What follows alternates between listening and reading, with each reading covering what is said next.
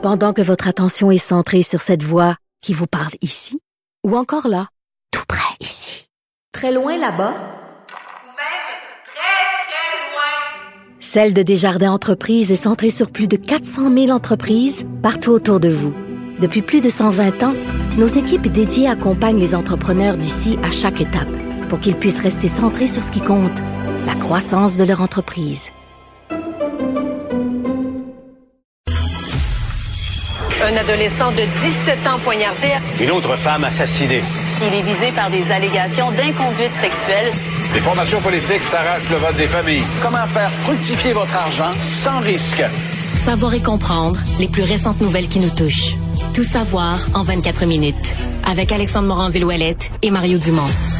En manchette dans cet épisode, Paul Saint-Pierre Plamondon exclut deux candidats de son parti pour des propos islamophobes. La violence envers les enseignants explose dans les écoles. La Russie complète ses annexations. L'Ukraine veut rejoindre l'OTAN. Et en Iran, les autorités ouvrent le feu sur les manifestants. Tout savoir en 24 minutes. Tout savoir en 24 minutes. Bienvenue à Tout savoir en 24 minutes. Bonjour Mario. Bonjour.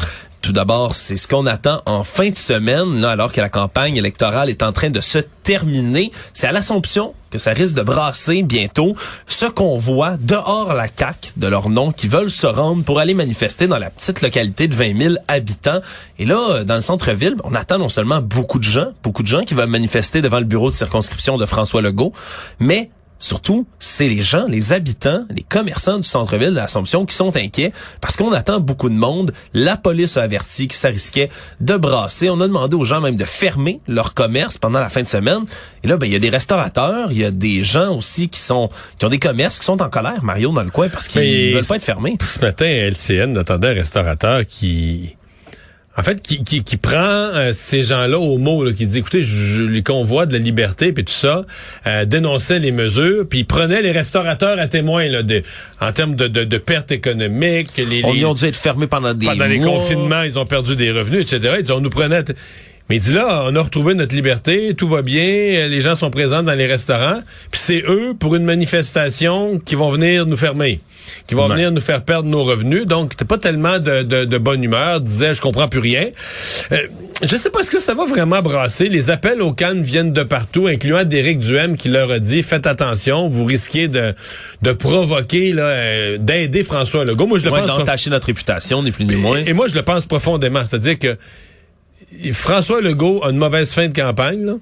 Euh, peut-être créant de l'incertitude chez ses propres électeurs, mais avoir ramené donc l'espèce d'aspect de la pandémie puis les gens anti-mesures et tout ça, c'est le plus beau cadeau pour ramener les gens à dire ah ben là on va aller appuyer, tu sais les gens qui sont de l'autre côté de la clôture mais qui sont bien plus nombreux là. Ben oui, puis à je- dire ben on va aller appuyer Legault. Ouais, puis à deux jours du scrutin, ça pourrait être une belle occasion. Si jamais, on ne le souhaite pas, mais si jamais il y avait du grabuge, ce serait le- le meilleur moment pour François Legault de de s'interposer un peu en la personne qui calme Et de faire, appel, de faire appel à l'ensemble des électeurs et au peuple pour l'appuyer face à eux, face à eux. Non, c'est C'est le rôle qu'il a joué pendant toute la pandémie. Puis là, ça ça l'a aidé jusqu'ici. Puis ça Et- pourrait aider sa fin de Et c'est campagne. pas du théâtre qui joue. Là. Je suis convaincu que ça inquiète sincèrement euh, Éric Duhem, qui lui se bat euh, ben, à l'autre bout du Québec, à l'autre bout de la 40, là, mais qui se bat dans la région de Québec, qui se bat dans Chaudière-Appalaches. Et c'est pas gagné dans, son, dans sa C'est circonscription. pas gagné à hein. cette circonscription, c'est serré, mais c'est pas gagné du tout, du tout.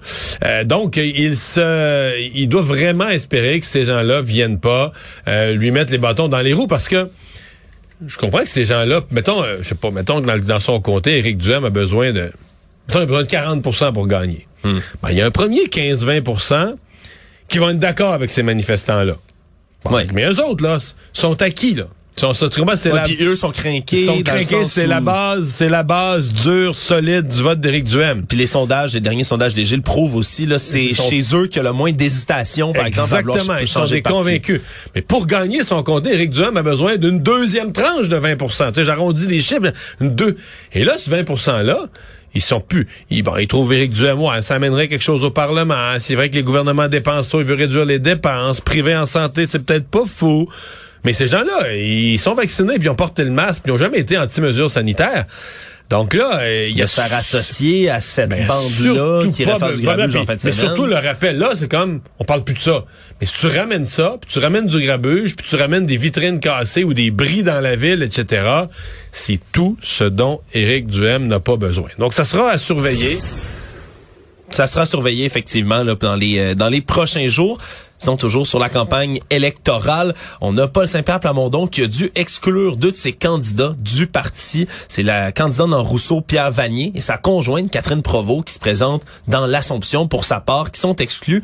Tout ça parce que les deux auraient partagé sur leur compte là, euh, personnel, sur les réseaux sociaux, au fil des années, toutes sortes de publications, repartagées, publications, commentaires. Ça remonte quand même. Là. Il y en a qui remontent, Le, plus grave, le plus grave, là, que celui vraiment qui a, on va dire, qui a la goutte qui a fait déborder le vase, c'est un message de 2015. Ouais, ça fait sept ans. Exact. 2015, un autre en janvier 2016, par exemple, où ben il juge l'intelligence, ni plus ni moins, des femmes qui choisissent de porter le voile en disant elles manquent un 15 minutes de pas cuit dans la caboche, pour euh, pour dire exactement ces mots, pour les reprendre. Et donc, ben c'est des publications qui étaient toujours, encore et toujours affichées sur sa page personnelle. Et donc, comme également sa conjointe en a repartagé, mais ils ont été retirés ni plus ni moins de la course par euh, Monsieur Paul Saint-Pierre Plamondon, retirés plutôt du parti parce qu'ils vont Oui, parce mener que- quand même leur course. Exactement, parce que là, les bulletins sont imprimés. Euh, si un candidat le demande, on peut encore à la main le rayer son nom sur chaque bulletin. Mais eux l'ont pas demandé. Eux l'ont pas demandé. Eux veulent que leur, euh, veulent que leur nom reste là. Ça étant dit, euh, Paul Saint-Pierre Plamondon est clair, ils sont plus dans le Parti québécois. Même si leur nom est encore là, ils sont plus dans le Parti québécois. En d'autres termes, s'ils étaient élus, ils Ça- seraient exclus de facto, donc indépendants. députés indépendants. Exactement. Exactement. Euh, Comment t'as trouvé ça, toi, Mario? Est-ce que de les, Mais- les mettre dehors comme ça, c'était la bonne chose à faire? Trop sévère? Euh, C'est très, c'est pas trop sévère parce que c'est grave ce qu'ils ont fait. C'est Ouais. très sévère. Moi, je pense qu'il y a beaucoup de partis. euh, puis autrefois, là, il y a quelques années, on était, je pense qu'on aurait passé quelque chose qui est arrivé il y a sept ans. Je dis pas que euh, quelqu'un qui aurait dit ça euh, la semaine passée ou pendant la campagne, quelque chose qui est arrivé il y a sept ans, qui a pas été répété. Euh, il y a pas de signe dans la. Eux, tu sais, puis c'est parce que moi j'essaie d'être juste avec tout le monde, euh, Alexandre. Se le cachera pas. Là, les partis bien organisés là, ils filtrent les réseaux sociaux. ils effacent tout. Ils effacent pire, tout, hein. là. Ils effacent tout, là. Ouais. Ils font, ils font ce que j'appelle, le grand ménage. Commençons avec Éric Duhem, là. On s'entend qu'Éric Duhem s'est fait prendre avec quelques-uns de ses candidats, des publications, des conneries. Mais ça aurait pu être pire. Hey, la période de la pandémie, là, ils ont fait tout un grand ménage, là. Tout un grand ménage. Moi, des gens m'ont témoigné, des gens qui connaissent des candidats m'ont dit, ah ben là, cette personne-là, là, euh, on voit plus là, tout ce qu'elle a publié à, à mars, avril, mai, juin, en Ouais, 2000. leur, leur compte Facebook est de, de manière étonnante assez propre. Hein? Il y a Ouais, il manque de des famille. années. C'est Il ça manque- que des mois, il manque des mois, il manque des années. Alors tout ça pour dire que alors, eux l'ont laissé, ça date d'il y a sept ans. C'est pas plus acceptable, ça n'a pas d'allure publié. Bon, l'autre question, Paul Saint-Pierre Plamondon l'a soulevé et je trouve qu'il a raison.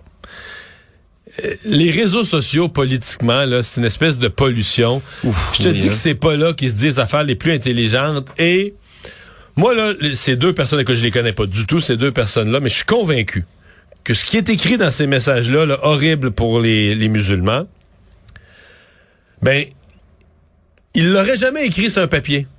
Et s'il l'avait écrit, là, mettons les, les ben, mettons, il n'aurait pas écrit musulman, il se dit, ah, mais c'est pas tous les musulmans qui sont de même. Ce sont les islamistes radicaux avec qui je suis en désaccord. Il aurait peut-être choisi des mots, il aurait écrit ça autrement.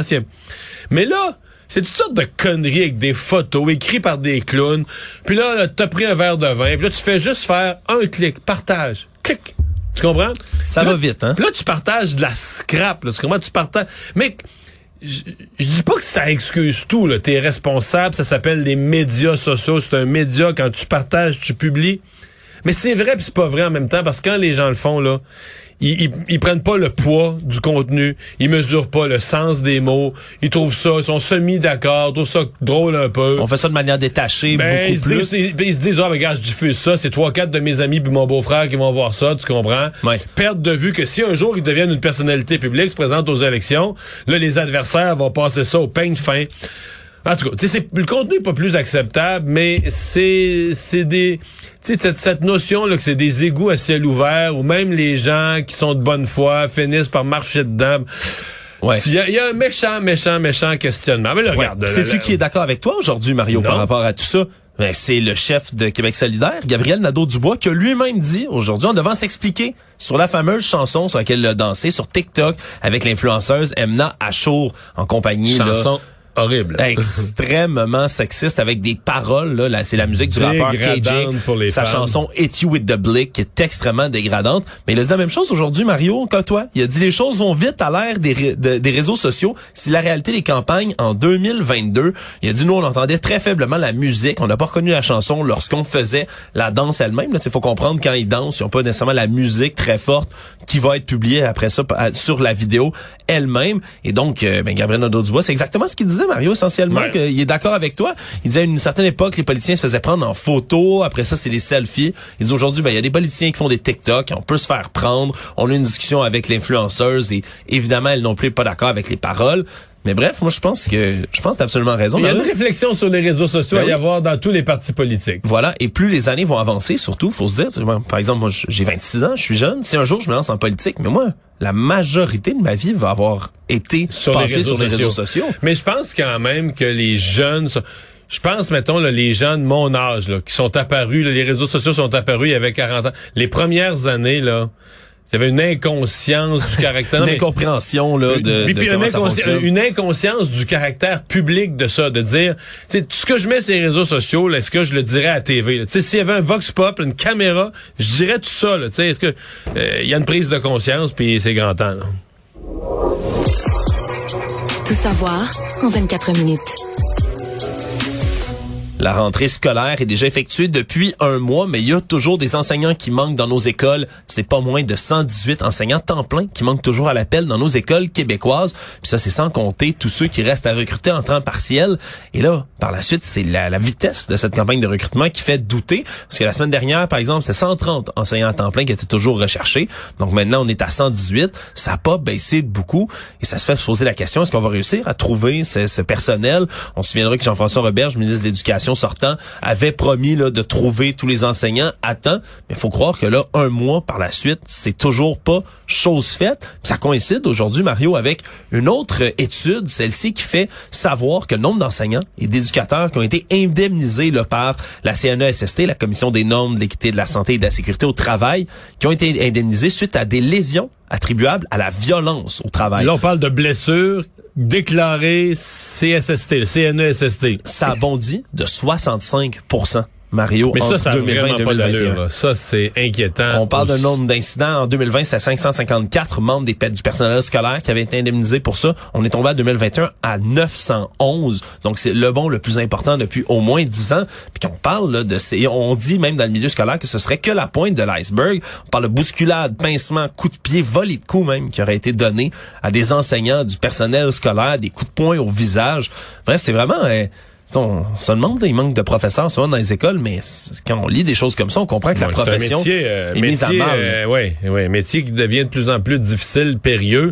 Euh, mais sur le, le manque d'enseignants, je, je sais pas, là, je pense que c'est malheureusement quelque chose avec lequel il va falloir... ben, il y a quand même des bonnes nouvelles. là. Dit que les inscriptions étaient en hausse cet automne dans les facultés d'éducation des universités. Les, les- ah, peut-être à cause du salaire augmenté, en tout cas peut-être parce qu'il y a eu des efforts de recrutement, il y a eu plus d'inscriptions. C'est une bonne nouvelle. On forme plus d'enseignants. Mais euh, on risque de vivre quelques années là, avec euh, des, euh, des pénuries d'enseignants. Sinon, euh, aujourd'hui, un homme de 27 ans qui a été sauvagement poignardé à mort par l'ex-conjoint de sa nouvelle copine. Tout ça s'est déroulé devant la copine elle-même, sous ses yeux. Ça s'est passé dans le quartier Myland à Montréal, un crime de violence inouï. La victime, Rand Sullivan, qui était connue des milieux policiers, a été brutalement attaquée à coups de couteau par l'ex-conjoint donc de sa nouvelle flamme. Et on dit que l'agression a été tellement violente que le décès a été constaté, ni plus ni moins que sur place. Et la conjointe du jeune homme ainsi qu'un de ses amis étaient là sur place. Des voisins qui ont dit avoir entendu des cris d'horreur poussés par la, Ben la femme là à ce moment-là. Le suspect a pris la fuite après le crime. Il a laissé son couteau derrière et il aurait été épinglé en fin de l'après-midi. Se trouvait près de chez sa mère à Montréal. Il n'aurait pas résisté à son arrestation. Mais là, on parle vraiment d'un crime. Là, c'est le 28e meurtre commis à Montréal depuis le début de l'année. Celui-là, encore Ouais. une fois, là, Très plein violent. jour, plein jour devant devant témoins, encore un crime violent. Des, On- des gens, est-ce qu'on sait l'âge des gens euh, impliqués? euh? mais le, le suspect, lui, a 28 ans et le jeune homme a 27 ans, celui qui a été assassiné ce matin. Puis encore une fois, là, c'est pas une violence conjugale, mais là, on a encore une fois un élément de, de poignard. Hein? Il, y a, il y a une, il y a une violence par arme, violence armée. Puis encore un contexte où même là, ce n'est pas un féminicide dans ce cas-ci, c'est encore quelque Ouais, chose qui est lié aux le fameux- relations. Le qui- fameux triangle amoureux. Euh, Là, c'est est-ce qu'on est vraiment dans le problème de santé mentale, le problème d'armes Ouais. blanches, d'armes à feu, c'est ben, multiple? Où on est dans le problème de la jalousie. euh, il y avait des, des meurtres comme ça, il y en a dans le théâtre, euh, dans au moyen au. Moyen Âge et euh, à toutes les époques. euh, mais bon, on n'imagine pas pour la femme qui est témoin de ça, qui est juste à côté, on n'imagine pas le, le traumatisme. là. Toujours dans les affaires judiciaires, le corps qui a été retrouvé calciné dans une camionnette en Beauce et a été formellement identifié. Là, on a fait une expertise dentaire, entre autres, pour être capable d'identifier cette personne qui serait Karine Bélanger, femme de 36 ans, qui aurait potentiellement été assassinée par un ami de cœur juste avant ben, l'incendie du véhicule en tant que tel. C'est un homme dans la vingtaine qui serait dans la mire des autorités, mais il n'y a pas d'arrestation qui a été procédée pour l'instant. Et donc, ça pourrait, il pourrait s'agir d'un autre féminicide dans un contexte conjugal, un autre qui s'ajoute à une liste déjà trop longue. Le monde. Qui retient beaucoup l'attention aujourd'hui sur la scène internationale, c'est évidemment ces annexations là, suite à des simulacres, disons-le, là, de, de référendums organisés par la Russie en Ukraine. Quatre régions qui viennent rejoindre la Russie, qui deviennent officiellement donc du moins selon Vladimir Poutine. Des référendums tenus genre avec un dans des zones occupées de façon militaire, Ouais, sais, ici, on avec, ouais, on se- avec des tanks devant le bureau de vote quasiment là. Il y a des plaintes ici qui sont faites quand il y a des, des militants euh, qui, qui passent près des macaron, bureaux qui de portent un macaron, ouais. qui portent un macaron. C'est sûr que c'est un peu plus difficile de voter quand il y a des gens armés, un tank Non, mais à de toute façon, de toute façon, voilà une zone où l'armée russe a pris le contrôle. Déjà que c'était des régions que- qui étaient pro-russes euh, en partie, là. Mais euh, là, l'armée russe a chassé euh, tout ce qu'il y avait d'Ukrainien, là. Ouais, exact. Sauf que les Ukrainiens mais, se rapprochent de plus en plus maintenant avec leur contre-offensive, ce qui fait en sorte qu'on a fait ça de manière extrêmement accélérée du côté de Mais, Vladimir mais- mais moi, je pense que Poutine va justement, là, lui, va utiliser ça pour dire que quand si l'armée ukrainienne se rend dans ces là avance, mais si l'armée ukrainienne se rend dans ces zones-là, sera considéré comme du territoire russe. c'est ça. Et donc, euh, donc là, vraiment, il va être, il va dire que je suis en défensive, là. L'armée ukrainienne vient attaquer du territoire que moi j'ai décrété russe, là, à la fin septembre. Exact. Et ça, c'est extrêmement inquiétant parce que Vladimir Poutine a toujours dit que pour lui, là, la ligne rouge à ne pas franchir, c'est d'envahir le sol russe. Et touchait le sol russe, il a déjà dit qu'il se verrait employer l'arme nucléaire, là, des bombes nucléaires tactiques, par exemple. Et ça, ce serait évidemment une ligne presque apocalyptique à, à pas franchir ici, là, sur la planète, à voir comment le, le reste du monde pourrait réagir. Mais le reste du monde, ben, pour l'instant, le reste du monde, ben, les pays, tous les pays euh, sérieux ont pas reconnu ces, ces référendums-là. On dit que c'est une joke, avec raison. Ouais. Mais on avait quand même passé l'éponge dans un exercice. Il n'y avait pas de guerre à l'époque, mais un exercice semblable en Crimée. Ouais. En Crimée, il y a eu un référendum, là. Tu sais, je veux dire. euh, Qui a été gagné dans les hauts pourcentages. ben ouais. Puis là, euh, tout- Poutine a dit, ben regarde, là, tout est correct, puis tout ça. Puis le reste du monde, a... le reste du monde n'a pas dit oui, on reconnaît le référendum. Ils ont juste dit rien. Ils ont juste laissé ça passer. Ils ont juste dit, on va laisser ça passer. Et donc, euh, ce que ça crée un précédent. Mais là, c'est la... C'est, c'est la, la, la seule, les seuls qui ont la réponse, c'est l'armée ukrainienne. Là, Absolument. à avancer. Absolument. Et il va, va falloir voir comment ils vont s'arranger avec ça. Mais en réaction, c'est le président ukrainien Volodymyr Zelensky, lui qui a martelé non seulement que jamais, jamais il n'allait négocier avec les Russes tant que Vladimir Poutine serait au pouvoir, mais surtout, ils ont adopté une mesure là pour signer leur candidature en, vi- en vision d'être adhéré, d'adhérer à l'OTAN. Donc une adhésion accélérée à l'OTAN, ce qui est un peu un des pires cauchemars de Vladimir Poutine, là, de voir l'Ukraine se joindre à cette grande alliance militaire-là. Et aujourd'hui, on a eu des réactions déjà des États-Unis et du Canada qui se sont montrés favorables à une adhésion éventuelle de l'Ukraine dans l'OTAN. Par contre, ça n'entérine pas, évidemment, la procédure accélérée non, parce que là, nécessairement. je veux dire, euh, embarquer un pays dans, embarquer dans l'OTAN un pays en guerre, c'est rentrer en guerre. c'est se joindre en guerre, effectivement. Parce de- que le principe même de l'OTAN, c'est la défense les uns des autres. Si l'un pays est attaqué, Tout le monde, Tout est- tout tous le monde, sont attaqués. C'est ça, exactement. Tout le monde se considère attaqué, donc en- entre dans la guerre. Euh, moi, je doute. Là. Je pense qu'on va... euh, on va montrer de l'ouverture, euh, mais j'ai l'impression qu'on va laisser ça en suspens tant qu'on saura, tant qu'on saura pas comment finit cette guerre. Ouais. Puis peut-être qu'à la fin, s'il faut négocier la paix, on négociera avec la Russie pour arrêter la guerre, un statut spécial à l'Ukraine. Mais si, si Poutine dit, tu sais, s'il manque juste ça à Poutine pour arrêter la guerre, ben peut-être qu'on dira euh, non, euh, non, l'Ukraine fera pas partie de l'OTAN, mais qu'on dira à l'OTAN qu'on va vous donner un, un statut de protection quelconque. Mais C'est pas chose faite dans tous les cas Non, parce non, que non, non, non. ça- pour une pour qu'il y ait adhésion à l'OTAN, faut qu'il y ait une, une approbation à l'unanimité des 30 pays qui sont membres de l'OTAN, les 30 chacun, tout un chacun doivent vont approuver. Déjà qu'on parlait de la Suède qui voulait là, la Finlande aussi là, qui voulait sûrement rejoindre l'OTAN. Puis même dans ce cas-ci, il y avait la Turquie Ouais, qui s'était montrée défavorable. On finit par accepter. Bref, c'est c'est toujours un jeu extrêmement dangereux. Disons qu'on marche vraiment là, sur une corde raide dans ce coin-ci. Surtout qu'aujourd'hui, nouvelle d'un rapport qui a été amené par la Suède et le Danemark, remis aux Nations Unies sur les fuites dans le gazoduc Nord Stream en mer Baltique. On dit que ces quatre fuites qui ont été euh, faites de manière presque simultanée sont dues à des explosions sous-marines. On, on savait que les fuites, les trous étaient énormes. On savait que c'était- gigantesque. là, Ouais, on mais- voyait les bulles, les images sont absolument ahurissantes. Là, on voit comme c'est du gaz. Là, il était pas en acti- il était pas activé, mais il y avait tout de même du gaz toujours dans le gazoduc. Et on voyait là des bulles, comme si quelqu'un faisait des grosses bulles sous l'eau, mais presque d'un kilomètre de kilomètre, diamètre. C'était complètement énorme. Et là, ben, ce qu'on dit, c'est que ces explosions marines, sous-marines, ben, c'est l'équivalent de centaines de kilos de TNT, donc de dynamite. On dit là que la magnitude des explosions, c'est mesuré sur l'échelle de Richter. Donc sur l'échelle pour mesurer des tremblements de terre, 2.3 et 2.1 respectivement sur cette échelle. Et donc, ben, on s'est réunis à New York à la demande de la Russie, entre autres, pour tenter de faire aujourd'hui la lumière sur ces incidents. Parce Mais, que mais la- impossible de pas repenser aux propos du président Biden là, qui avait dit s'il y a une guerre. euh, Ouais, si jamais les Russes entrent en Ukraine, le gazoduc Nord Stream ne, ne- ne pourra plus opérer. Puis qu'on lui avait redemandé, ben comment vous assurez de faire ça si ça appartient à l'Allemagne, il a dit nous le ferons. Point. ouais.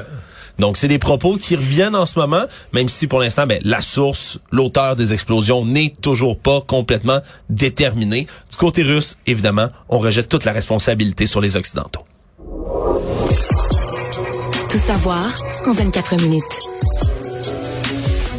Toujours à l'international, les forces iraniennes ont ouvert le feu sur des manifestants armés de pierres, selon un des médias de l'opposition qui est basé à l'étranger. Et là, le mouvement de contestation entre dans sa troisième semaine en Iran et ça brûle toujours dans les rues. Il y a là au moins, dit-on, 83 personnes sont mortes dans la répression de ces manifestations-là. Et le fait de tirer dans la foule comme ça ne fait que rajouter à l'escalade de ces manifestations qui ne sont toujours pas calmées. On se rappellera là, qu'il y a entre autres là beaucoup de gens qui ont souffert dans les rues depuis que cette femme de 22 ans a été là euh, décédée dans des circonstances assez louches lorsqu'elle a été arrêtée par euh, la, la police des mœurs à cet endroit-là. Parce qu'elle ne portait pas bien son voile. Parce que ouais, c'est ça, même pas parce qu'elle ne le portait pas tout court, parce, qu'on qu'elle ne voyait le des portait cheveux. pas bien. Et là, ben il y a de ces répressions-là qui se poursuivent. Il y avait entre autres une femme qui déjeunait sans foulard sur sa tête dans un restaurant à Téhéran. Sa photo était devenue virale sur les réseaux sociaux, mais elle a été arrêtée, a-t-on annoncé. Il y a au moins 29 journalistes eux aussi qui ont été euh, arrêtés durant cette répression. Et les autorités iraniennes, elles, continuent d'accuser des forces à l'étranger, entre autres les États-Unis, qui sont un peu leurs, en- leurs ennemis jurés, de d'être derrière les rassemblements et de les attiser, ni plus ni Parce que moins. leur thèse, là, c'est que bon, l'arrestation policière, ils font une arrestation qui pour eux est justifiée parce que la femme elle ne porte pas bien son voile et que c'est un accident, ça a mal tourné, elle aurait eu un selon eux un pépin de santé ou un arrêt Ouais. cardiaque ou un problème de santé pendant l'arrestation et donc ils disent le- le- le- la- les, les autres pays montent en épingle un petit incident malheureux qui est arrivé lors d'une intervention policière normale. Exact. Et pour l'instant, c'est ça, ça ne semble pas calmer du tout les manifestants et surtout les manifestantes qui continuent d'être dans la rue, de faire du grabuge, surtout de crier encore et toujours mort. En terminant, Mario, on continue de constater les dégâts qui ont été causés par l'ouragan Ian en Floride.